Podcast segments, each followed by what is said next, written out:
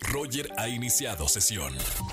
Estás escuchando el podcast de Roger González en Exa FM. Buenas tardes, bienvenidos a XFM 104.9, soy Roger González, martes, segundo día de la semana con premios, bueno, mira, echamos la casa, la casa por la ventana, vamos a estar regalando boletos para el gran concierto Multiverso, próximo 14 de octubre en el Parque Bicentenario, tres pases dobles para que me acompañes al mejor concierto en México. Y además voy a regalar boletos para Enjamble este 14 de septiembre, Auditorio Nacional. Boletos para DLD 17 de septiembre, también Auditorio Nacional.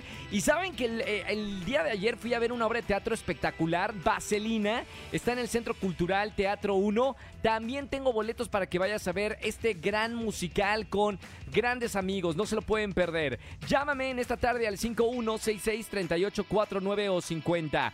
¿Cuánto debes de gastar en una renta? Te lo va a decir uno de los mejores financieros de México como todos los martes de finanzas. Y además tenemos un gran amigo invitado, el actor Luis Curiel. Nos va a hablar de esta nueva serie que le está rompiendo que se llama Te quiero y me duele en HBO Max. Quédense conmigo, tenemos un buen martes para acompañarnos juntos de hasta las 7 de la tarde, ¿no? Me quedo en vivo en la radio. Quédense en XFM 104.9, ponte Exa. Roger en Exa. Y como todos los martes de finanzas está el doctor Dinero con nosotros, el ingeniero Poncho Romo. Bienvenido, amigo. Hola, ¿qué tal, Roger? Muchas gracias. Estamos en martes de finanzas para responder una pregunta que yo en lo personal acabo de vivir hace poco y seguramente muchos de nosotros la tenemos o la hemos tenido en algún momento. Y dice, ¿cuánto debo gastar en una renta? Qué interesante pregunta, porque yo creo que es como, pues no la pregunta del millón, porque hay muchísimas más preguntas por ahí que tenemos que, que quisiéramos resolver, pero en, en, este caso es sumamente importante porque es algo grande. Cuando hablamos de una renta, digo, sí, en este caso estamos platicando acerca de las personas que no tienen el dinero o, o no hemos tenido el dinero para comprar una casa.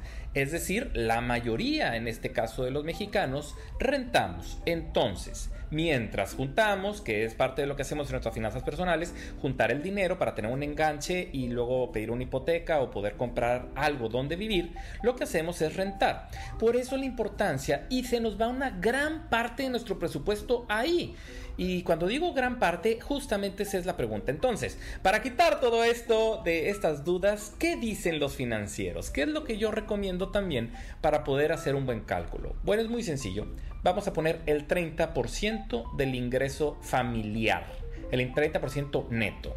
¿Tiene que ser así? ¿Puede ser más? ¿Puede ser menos? Sí, efectivamente, pero si quisiéramos algún parámetro, algo que nos guíe de cuánto dinero necesitamos, la respuesta está por ahí del 30%. Es cierto, varía si somos solteros y por eso dije, dije ahorita ingreso familiar, porque puede ser el ingreso de la pareja, tal vez hay más personas viviendo ahí, hay hijos. Entonces esto modifica un poco el tema de este presupuesto, pero nos puede dar una idea. Yo gano 10 mil pesos netos al mes, yo tengo 3 mil pesos o podría dedicar 3 mil pesos para una renta. Y de ese, de ese 30% podemos sumarle lo que es el tema de servicios y algunos otros eh, gastos relacionados con la casa. Ahora, si se fijan, es un presupuesto muy alto. Y si bien, bueno, depende mucho qué tan endeudados estemos, porque hemos comentado por ahí que ya si tenemos un 50% de nuestro dinero se nos está yendo en el pago de deudas, bueno, pues entonces ya estamos muy ajustados en términos de presupuesto. Pero nos puede dar una clara idea de hasta dónde podemos llegar. ¿Y por qué insisto tanto en eso? Porque se han acercado conmigo eh, personas que me han comentado, oye, es que, ¿cómo le puedo hacer? Porque pues yo me emocioné, estaba, pues creí que podía pagar esta renta, me eh, llené un contrato a 12 meses y ya no puedo seguir pagando y estoy en problemas. ¿Por qué? Porque pues, nos gustó mucho un departamento y pues realmente, o alguna casa puede ser, y hay que hacer la tarea antes. Ese es justamente el tema. Entonces, ¿qué necesito hacer yo y qué hice yo? Esto sí estoy hablando también en términos personales y me funcionó muy bien. Antes de todo, hay que hacer el presupuesto. Ahorita dijimos 30% del ingreso de, de mío o de la familia, las personas que van a venir a esa casa. Ok, pero ¿qué más hay? Por eso la importancia, y hemos platicado aquí acerca de cómo hacer un presupuesto y qué, cuáles son, en dónde se me está yendo el dinero. Hablábamos ahorita de deudas, hablábamos ahorita de, de qué otros gastos, como los servicios, qué otras cosas tengo. ¿Tengo que pagar la escuela? Ok, la apunto. ¿Tengo que pagar algunas otras cosas, algún seguro que tenga por ahí? Adelante. Una vez que yo tengo mi presupuesto, entonces ahora sí yo yo puedo decir cuánto dinero puedo yo aportar para la renta. Paso número dos, ahora sí, ¿cuáles son las necesidades y deseos? Eh, bueno, necesidades por, tengo hijos, eh, ¿dónde está la escuela? O el trabajo, quiero vivir cerca del trabajo, quisiera una recámara, dos recámaras, un baño, dos baños, si es departamento, si es casa, incluso hasta el modelo o el estilo, quiero algo muy moderno, quiero algo clásico, quiero en qué zona me gustaría. ¿Por qué lo hacemos así? Yo ya cuando estoy viendo las necesidades y deseos, yo ya necesito saber en mi mente de cuánto dinero dispongo. Si lo hago al revés, pues sinceramente nos vamos a emocionar y es probable que estemos pensando en cosas un poco más allá de lo que podemos pagar o debemos pagar. Entonces, yo ya tengo mi presupuesto, paso número dos, necesidades y deseos, y ahora sí, con estos datos en mente, me pongo a buscar y a comparar. ¿Por qué? Porque ahora sí yo ya sé qué es lo que me alcanza, ya sé qué es lo que yo necesito y no me dejo ir con algo muy bonito que vi enfrente de un parque mientras caminaba por ahí. No es que esté mal, es que probablemente estamos perdiendo un poco el tiempo en ese sentido porque es muy probable que no me alcance. Entonces, si yo ya sé hasta dónde puedo, entonces ya empiezo a comparar, busco en internet, saco los finalistas, recorro la zona y pues ahora sí me preparo para todos los demás temas que tiene que ver con eh, qué es lo que me van a pedir y ya para poder cerrar este contrato. Entonces, nuevamente, para resumir, yo quiero rentar y cuando yo quiero rentar, yo necesito saber cuánto dinero dispongo para rentar. Y una vez que yo ya hice mi presupuesto, yo puedo tener esa cantidad y puedo modificar mi presupuesto al gusto. Se vale decir, no, yo necesito más dinero para la renta, entonces, ¿qué voy a sacrificar? ¿A qué gastos le voy a bajar para poder tener este dinero ahí? Y bueno, pues ya que estamos hablando de dinero, también aprovecho para un comercial, efectivamente, pero es un comercial que tiene que ver con finanzas y con lo que hemos platicado aquí. Ya estamos a unos días de Monifest, que es el Festival de Finanzas Personales, que va a estar en la Ciudad de México, en el MIDE Museo Interactivo de Economía, el en septiembre 23. Es sábado, es, eh, la mayoría de las personas podemos por ser sábado, entonces los invito para que vayan. ¿Cómo podemos ir? Bueno, eh, entrando a la página de monifest.com.mx o mándenme un mensaje y la verdad es que es un evento para aprender a invertir, para vencer ese miedo. Entonces se lo recomiendo muchísimo. Voy a estar yo ahí, vas a estar tú, Roger, yo sé. Te vamos a andar por ahí. Entonces vamos a estar muchos compartiendo ideas que nos pueden ayudar y nos van a ayudar para salir de ahí invirtiendo. No estamos vendiendo un producto, estamos enseñando a invertir. Aquí es educación financiera. También es virtual, si no pueden estar presentes lo pueden encontrar virtual. www.monifest.com.mx. Y ahí nos vemos.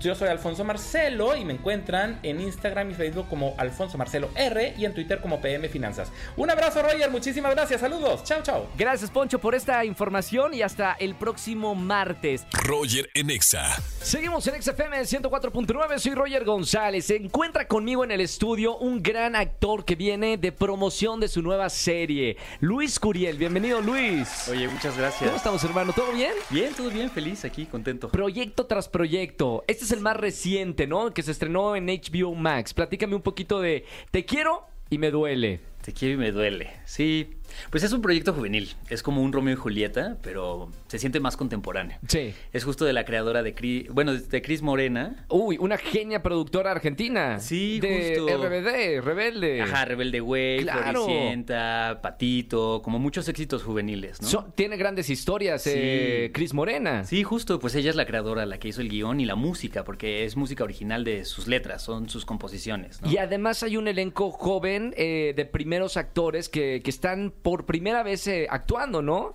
Sí, justo, justo. Eh, mira, el reparto lo llevó Eva Leira y Yolanda Serrano, que son las directoras de, de casting de Élite, de La Casa de Papel. Sí, sí, sí. Como que ellas tuvieron la encomienda de eh, elegir a los, a los actores y encontrar a los personajes, ¿no? Entonces fue un casting masivo, se hizo en muchos países y bueno, este es el resultado de- de- del elenco. Y sí, muchos es su primer proyecto, pero la verdad creo que todos son muy talentosos y bueno, pues los quiero mucho a mis compañeros. Oye, Luis, eh, ¿te gusta ser villanos, no? Me gusta, ya, ya estoy enrachado ahí. Lo último que vi fue con en la película de Marty Gareda, también ahí un, un maleante. Eh, Correcto. ¿te, gu- te gusta ser eh, villanos? Sí, tenía mucha ilusión, tenía muchas ganas como de explorar esa, esa, esa faceta. La verdad es que después de Control Z y como de ese éxito, yo tenía mucho miedo de que me encasillaran como en ese tipo de personajes, que un poco sucedió. Que aparte eres bien bonachón en la vida real, ¿no? Sí, bueno, va, pues gracias, espero.